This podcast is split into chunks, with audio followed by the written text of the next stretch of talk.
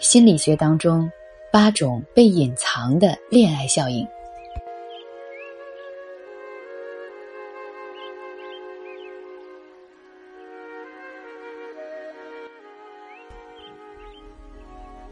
吊桥效应，心动不一定是真爱。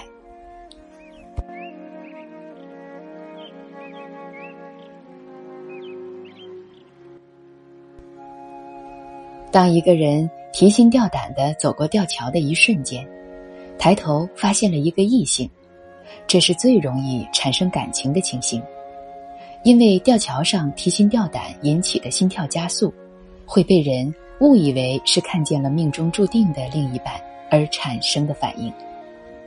在美国曾经进行过这样一个试验，实验者让很多男性走过一座位于高处。且看上去非常不安全的吊桥之后，然后让他们和同一位女性见面，结果约有八成的男性表示见到的那位女性非常有魅力。知道这是为什么吗？这就是有名的吊桥效应。原因是大部分男性把横渡吊桥因为紧张所致的口渴感，以及心跳加速等生理上的兴奋。误以为是性方面的冲动，自以为对那名女性产生了兴趣。我们是把这个实验颠倒过来，其实处在惊险、刺激和危机场景里的女人更容易赢得异性的青睐。好多美国大片里就经常使用这一招，比如飙车的时候、枪战的时候、冒险的时候，貌似娇弱的女人出现在。这种另类的场景里，会给人留下更深刻的印象。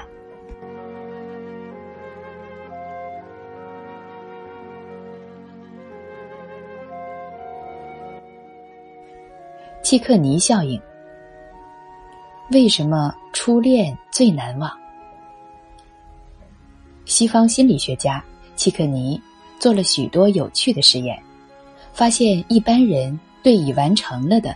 已有结果的事情极易忘怀，而对中断了的、未完成的、未达目标的事情，却总是记忆犹新。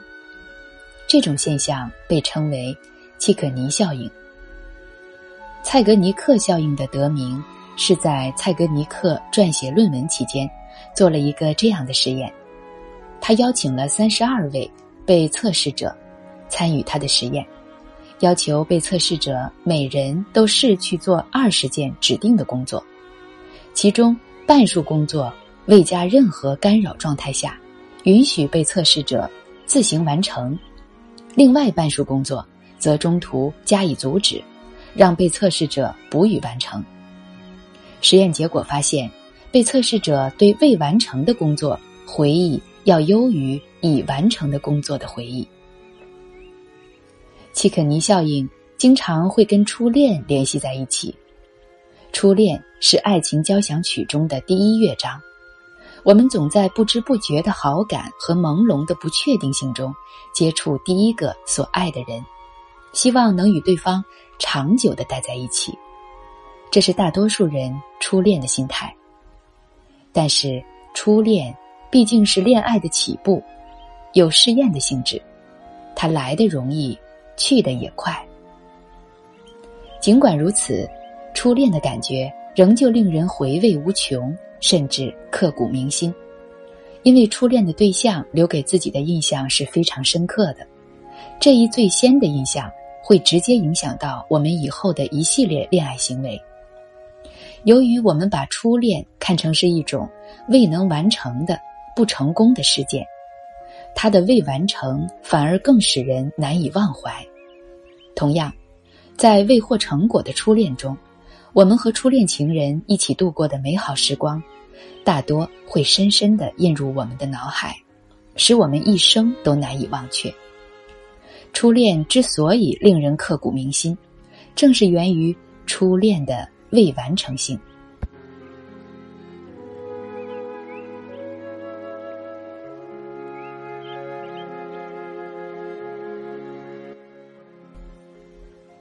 俄狄浦斯情节，为什么会爱上他？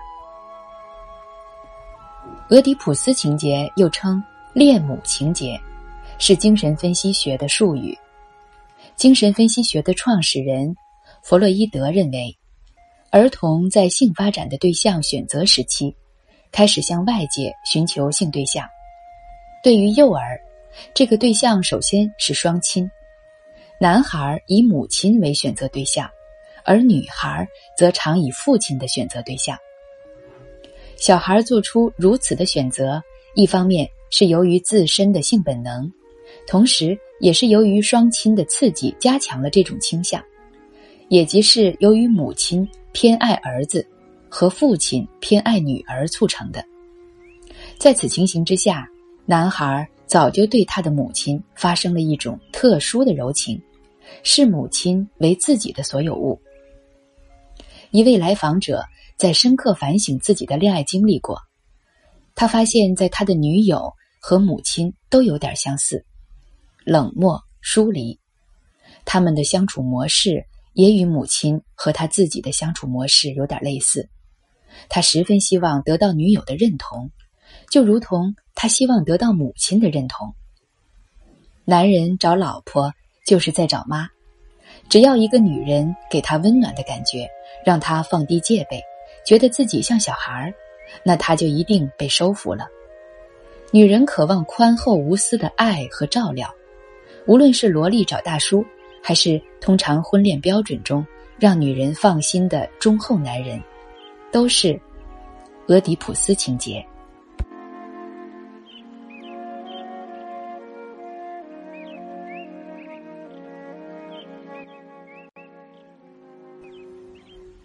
黑暗效应。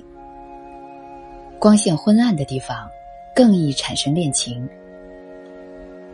在光线比较暗的场所，约会双方彼此看不清对方的表情，就很容易减少戒备感而产生安全感。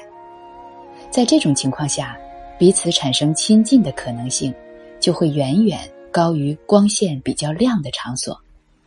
心理学家将这种现象称之为“黑暗效应”。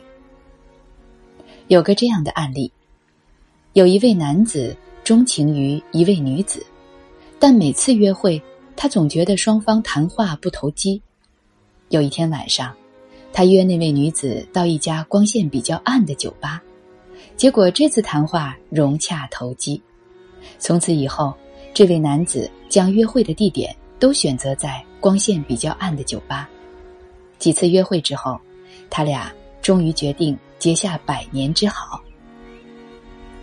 社会心理学家研究后的结论是，在正常情况下，一般的人都能根据对方和外界条件来决定自己应该掏出多少心里话，特别是对还不十分了解但又愿意继续交往的人，既有一种戒备感，又会自然而然的把自己的好的方面尽量展示出来。